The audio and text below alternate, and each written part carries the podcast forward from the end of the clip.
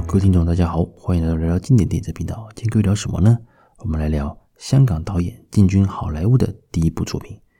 这一集啊，我会针对几位动作片型的导演来做介绍。提到美国的好莱坞啊，其实在世界影坛，它应该算是最有分量的。不论是在整个的电影的文化、电影的工业，还有它的宣传能力，基本上它出好莱坞工这个电影工业啊。他们所出来的出品的作品，几乎都是可以在整个世界各个角落都能够触及到。当然，这也包括整个发行片商的后面的实力嘛，包括他的财力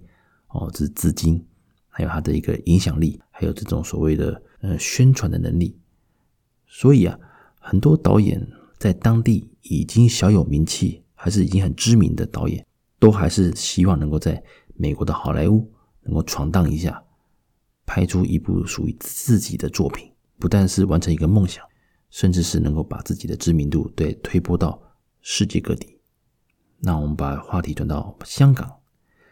之前啊，我也跟各位有聊过，香港的八零九零年代确实是一个电影的黄金年代，许多很有创意的，还有一些很独特的、很写实的各种的拍摄技巧，在香港电影里面呢。都有得到许多的一个验证，或者是许多呃很令人耳目一新的作品。而香港的武侠片、动作片还有警匪片，哦，它的一个写实程度啊，或者是一个许多那种呃相当华丽的套招之类的，也确实让香港的电影在亚洲甚至在世界也占有一席之地。而擅长动作片型导演的，像是吴宇森、徐克，还有林岭东。袁奎等人也自然而然的也有机会哦，得到投资方的一个肯定或者是邀请，啊，前往美国好莱坞。当然，香港电影以及美国啊，这个电影工业确实在分工上哦是不一样的。在香港，通常导演啊，应该是通常都是什么都要会啊，从监制开始啊，哦，制片，然后编剧啦、执行啊，哩哩抠抠的。甚至有些连剪接和摄影都自己包了，所以啊，香港导演其实是一个很刻苦耐劳的一个职业了。不过也因为这样的一个训练，也让我刚提到那些像吴宇森、像徐克、像林岭东、袁奎等人，他们都有各自的发展出来各自的一个拍摄的手法跟魅力。像提到吴宇森啊，就是他的慢动作嘛，还有那个去塑造男人之间的一个情谊这种双雄片，而徐克呢，就会善用镜头。还有他的一个剧情的一个编排，还有他的一个拍摄手法的一些新尝试啊，也是有许多留下许多经典。而林岭东呢，就是写实，哇，这种写实类的这种拍摄手法啊，也让人觉得一下子就可以进入剧情。而袁奎呢，本身就是武术指导出身，他的武打的套招之类啊，就有他的本身的一个独特的一个技巧，还有一些魅力。甚至能够针对好莱坞的美国市场，能够编排出一个让美国人也能够接受的一些武打的一些套招。那待会跟我来介绍。今天讲到这个吴宇森、还有徐克、还有林岭东，他们的第一部作品其实都选了同一位演员当做男主角，就是范达美。范达美本身呢，他就是有武打底子，到目前为止啊，也是虽然有这个年纪了，可是也是在活跃在影坛。目前也有一些作品啊，还是陆陆续续的在上映。可是台湾就不一定有在院线了，有些片子是直接上了串流。而范达美说实在，在动作片的这一块，他还称不上是巨星，但是也有留下一些代表作品。所以范达美在某个程度上来讲，他也算是一个呃有名气的演员。那当年呢，哦，吴宇森进军好莱坞的第一部作品叫做《终极标靶》。原本他属意的男主角是由寇特·罗素来担任，只不过档期没有敲好，后来他选择了啊由环球推荐的范达美。当然，范达美他整个的呃有武术底子嘛，所以其实在整个的一个武术方面的桥段，其实都没有太大的问题。而这部电影当初在上映的时候，其实评价上啊算是普通。大家知道，其实吴宇森啊，他在整个打入整个世界影坛，就是受到瞩目的时候，就是《喋血双雄》，还有像《喋血街头》这几部作品。而他们刻画男人的情谊，还有枪战的这种场面的铺陈啊，都是吴宇森非常独到的一个手法，也让、呃、那个美国这边也注意到这位呃相当厉害的导演。在那个时候进军好莱坞之前呢、吴宇森已经是一个在香港非常有分量的哦，港台两地啊，还有像东南亚啊，当然不用讲了，因为《英雄本色》大红大紫。之后的一些作品也都让他的一个地位啊，就更加的扶摇直上。那能够进军好莱坞啊，也是吴宇森的一个目标之一。但是呢，我坦白讲，《终极标靶》在当初上映的时候啊，是九三年的时候，在他这部电影上映的时候，我当时是没有在院线看，我是后来租那个录影带嘛，看了之后，其实有一点点小小的失望。什么叫失望呢？我这样讲好了，吴宇森电影拿枪帅的大概只有周润发了。那如果是金发碧眼的话，或者是外国人脸孔的话，大概只有尼可拉斯凯奇了。我个人认为啦，这拿枪很帅的那种感觉。那应该这样讲，范达美她的外形是比较粗犷啦，所以比起我刚讲的，就是说，如果今天啊，终极标靶它是以动作，就是以打斗为主的话。我觉得范达美当然是是可以胜任的，只不过当他拿起枪，包括他可能哦翻个跟斗，然后地上滚一圈拿起来，再拿枪去跟呃坏人做跟反派来做一个对抗，在某个程度上来说有点违和感。什么叫违和感呢？这样讲了，比如说成龙好了，他以演员身份去美国发展的时候，呃，很多套招其实包括像巅巅峰时刻好了，我举例举例啊，巅峰时刻。他更早之前我就不讲，我讲巅峰时刻，在美国当然是很很受欢迎。可是那几招成龙式的演法，其实我们这些这些哦，在爱看港片的大家都很熟悉了。所以当我们看到成龙在把这一套拿去美国的时候，我们会觉得哦，就是那几招，我、哦、习惯了，习惯了之类的，比较没有什么火花啦。但是对美国观众来讲，就觉得诶，好好玩哦，哇，这种成龙式的喜剧。哦，对不对？就是会利用啊旁边的那个诶小道具啊，去跟对方来周旋，而不像传统他们看到的美国动作片，啊用拳头砰砰砰直来直往之类的。而回到吴宇森这边，其实他在拍摄这些动作的时候，他用了什么？就是他最擅长的慢动作。只不过慢动作这个东西啊，如果用得多的时候啊，因为像我们就是已经很习惯吴宇森导演的风格，所以这个慢动作啊。基本上我们看着很过瘾，而且习惯了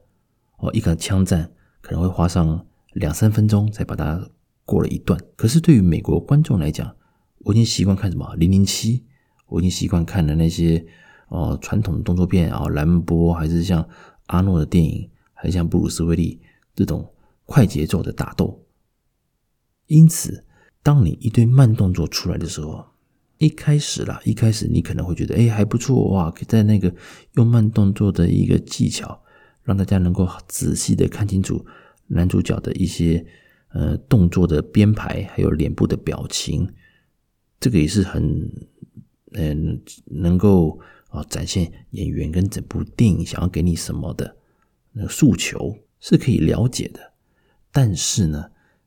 当慢动作越来越多的时候，反而会让观众觉得哇，有一点拖泥带水。我讲的是实话，因为我其实我看《终极标靶》的时候，虽然我知道吴宇森的导演的风格就是这样，但是你会发现，就是说，因为剧情很简单，这部电影的剧情非常简单，再加上他和一个女主角，其实也称不上女主角，因为他们对手戏也不多，主要还是看范达范达美。哦，力抗群雄啊，力战群雄，来跟那个坏人周旋。其实，所以里面的女性角色，在某程度上来讲，嗯，发挥不多。可是呢，又是因为这种所谓的慢动作，就占了一大部分的一个戏份，所以会让一些美国观众觉得说有点拖泥带水啦。那这一个部分的话，我坦白讲，也因为《终极标靶》的剧本是有点普通。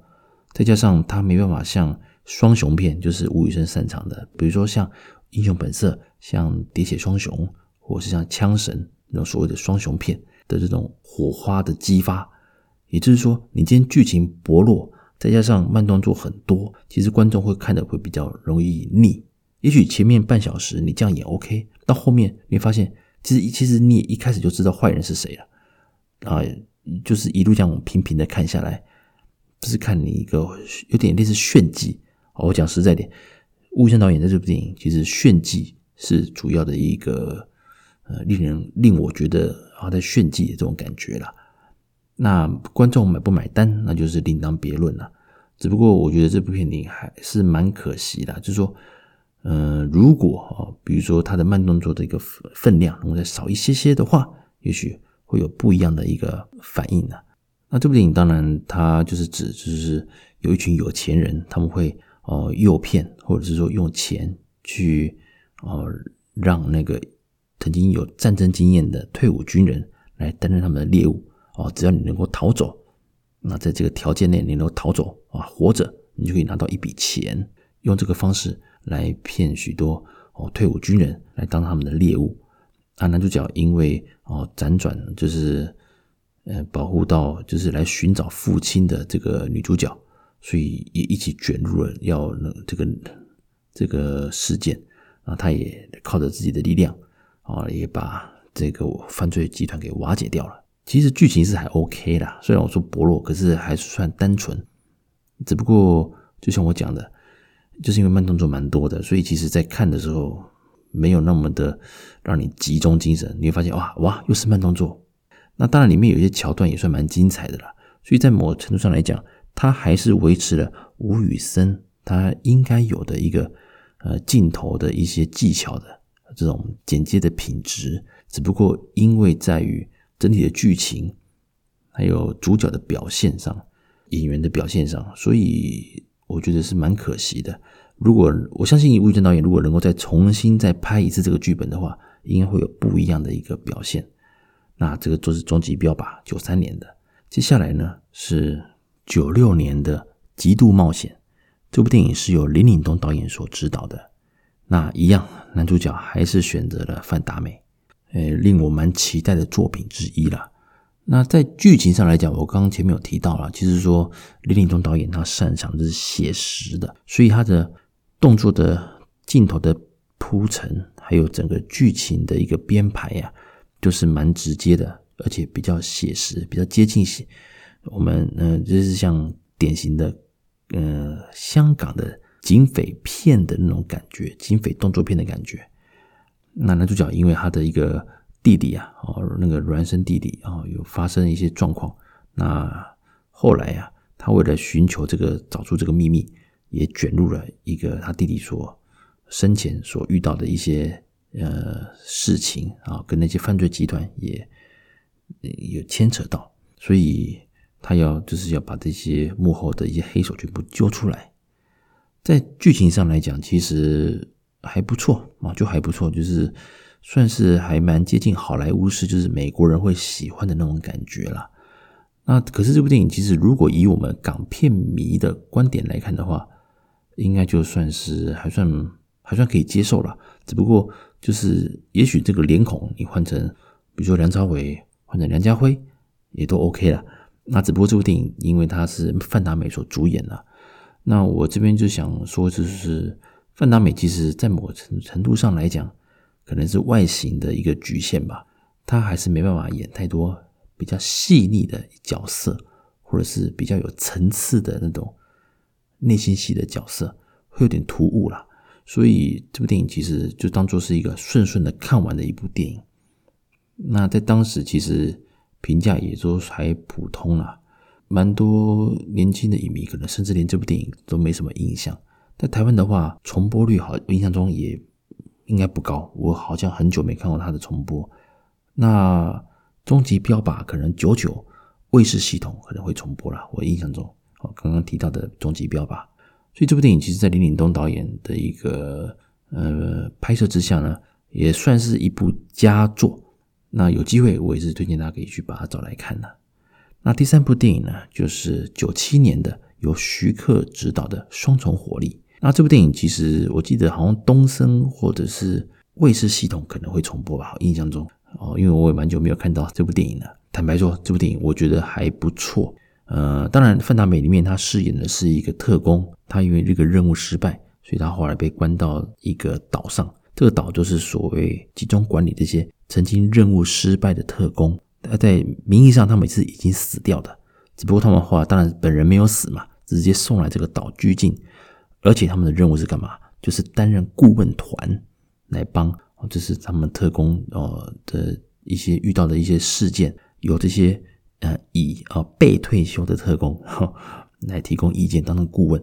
当然，当顾问是一回事，你也不能离开这个岛嘛，这辈子。所以范达美他为了查出一些阴谋，他他用了很多方法逃出这个岛，然后最后呢跟谁合作？跟 Rodman，没没听错，就是打篮球的 Rodman。啊，公牛王朝那个篮板王，那个 Rodman。那这部电影其实我老坦白讲，诶，前面的铺陈都还蛮精彩的，特别是呃，徐克也把范达美的个人魅力跟他的身手都完整的拍摄出来，再加上他在里面有一段跟熊欣欣，没错，就是《鬼脚七》的那个熊欣欣，他也是担任哦来这部片有做一些客串哦，整个两个人的武打哇很精彩。然后在他逃出这个岛的那个过程中也非常紧张，直到啊遇到了 Rodman。我只能说 Rodman 其实他是一个，当然他本身就是一个本身就是个很受争议的一位球员呐、那球场上非常的精彩，球场外他的感情史等等之类的也非常精彩。在某程度上来讲，喜欢他跟讨厌他应该都有五五波了。所以你找了 Rodman 来演这部电影。到底是加分还是扣分？坦白讲，我也不敢说。可是我认为 Rodman 在里面的表现其实蛮普通的。也就是说，双重火力，双重火这部电影如果没有 Rodman，或者是 Rodman 这个角色换人演，刚讲的没有 Rodman 是说没有 Rodman 的这个角这个角色的出现，或者是这个角色不是由 Rodman 来演，应该会有不一样的火花。因为这部电影毕竟，如果徐克是想要拍成双雄片的话。他如果找其他不一定要武打强，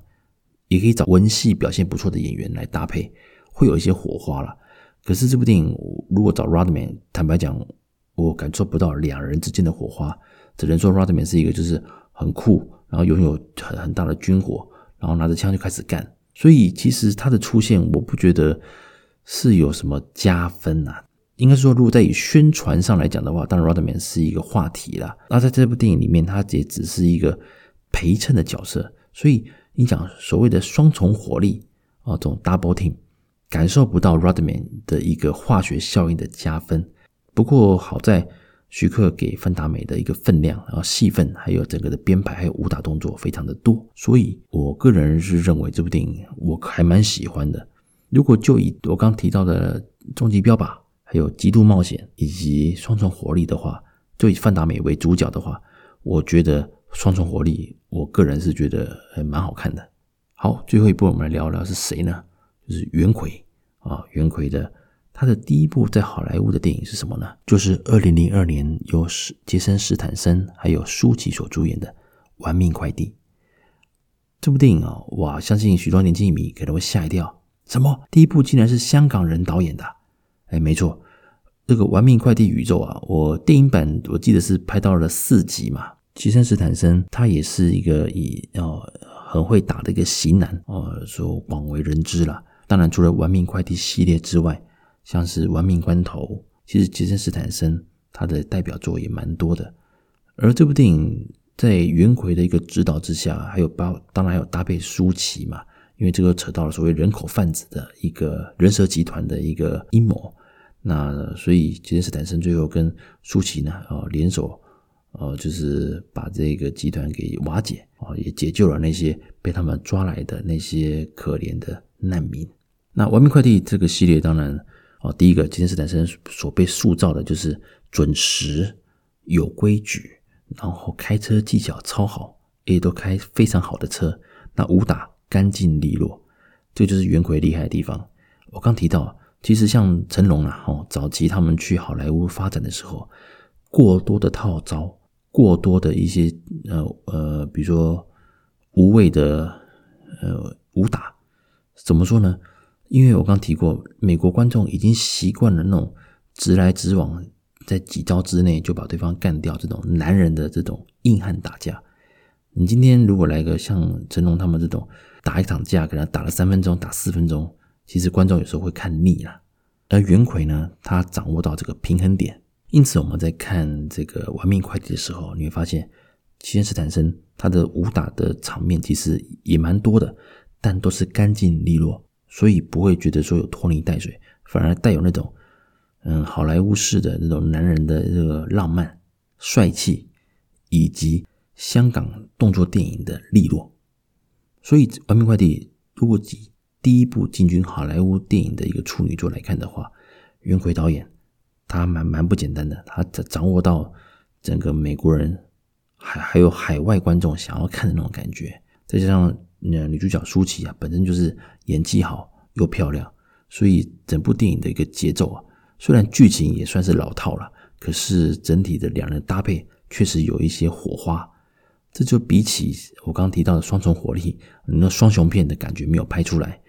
但是玩命快递呢，他却把这个男女之间的这种呃互相共患难，然后完成任完成一个任务，而互相又带有一点情愫的那种感觉，也令人印象深刻。所以呢，玩命快递的第一集的大成功，也造就了玩命快递这个系列的这个宇宙啊，继续往下发展。所以袁奎导演的一个成就啊，是相当受肯定的。以上呢，就是。呃，我简单的来介绍啊、香港的动作片导演到好莱坞拍的第一部作品的一个感想啦。那年轻的听众也许可能真的没有什么印象了，所以有机会啊，如果大家想要再感受一下当年这些导演他们进军好莱坞第一部作品的感觉，